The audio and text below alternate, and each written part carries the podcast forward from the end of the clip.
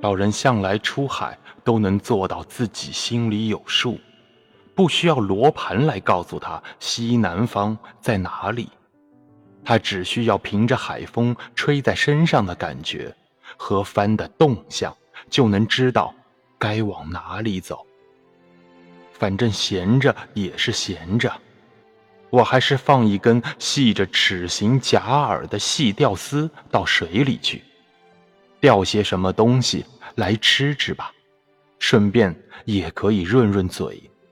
但是老人找了半天也找不到齿形假饵，他的沙丁鱼也都腐坏发臭了。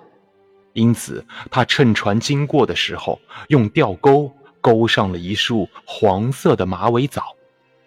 老人把马尾藻抖了抖，让里面的小虾吊在小船的船板上。小虾总共有一打以上，蹦跳着，甩着脚，像是杀跳蚤一样。老人用两个手指掐住它们的头，连壳带尾巴的嚼着吃了下去。这些虾很小，但是他知道它们营养不错，而且味道也是不错的。老人的瓶子里还有两口水。他吃了虾以后有点渴，于是喝了半口。这小船的行驶条件其实是挺差的了，按照它的规格，现在看来行驶的已经算很好了。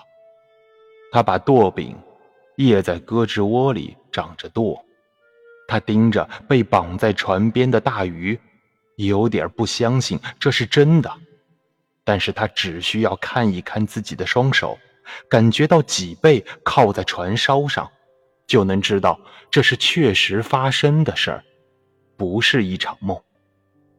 好像是有过那么一段，眼看事情要告吹了，他觉得非常难受，以为这也许是一场梦，直到最后，他看见鱼跃出水面，在落下前一动不动地悬在半空中的那一刹那。